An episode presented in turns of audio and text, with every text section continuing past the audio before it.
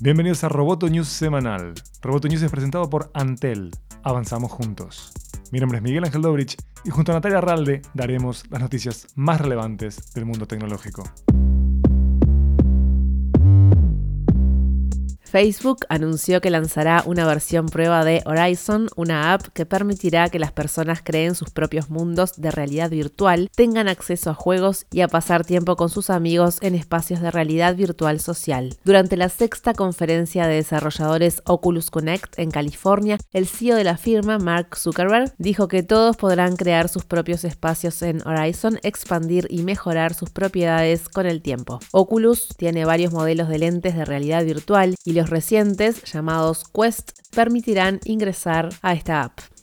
Apple anunció que la nueva Mac Pro se producirá en Estados Unidos y no en China. Esto ocurre luego de que el gobierno estadounidense aprobara la solicitud de Apple para una exención de los aranceles a 10 componentes clave importados desde el país asiático. La nueva generación de Mac Pro, la computadora de gama más alta y de mayor potencia de Apple, se fabricará en Austin, Texas.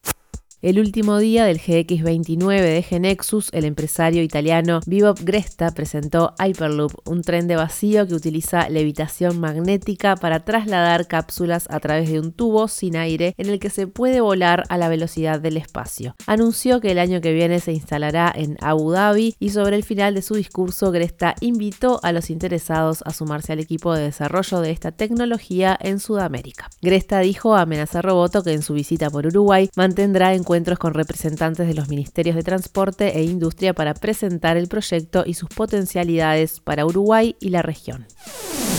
Roboto News es parte de Dopcast. Sigue Amenaza Roboto en arroba amenaza roboto y en facebook.com barra amenaza roboto. Roboto News semanal fue presentado por Antel. Hasta la próxima. Roboto News, periodismo tech.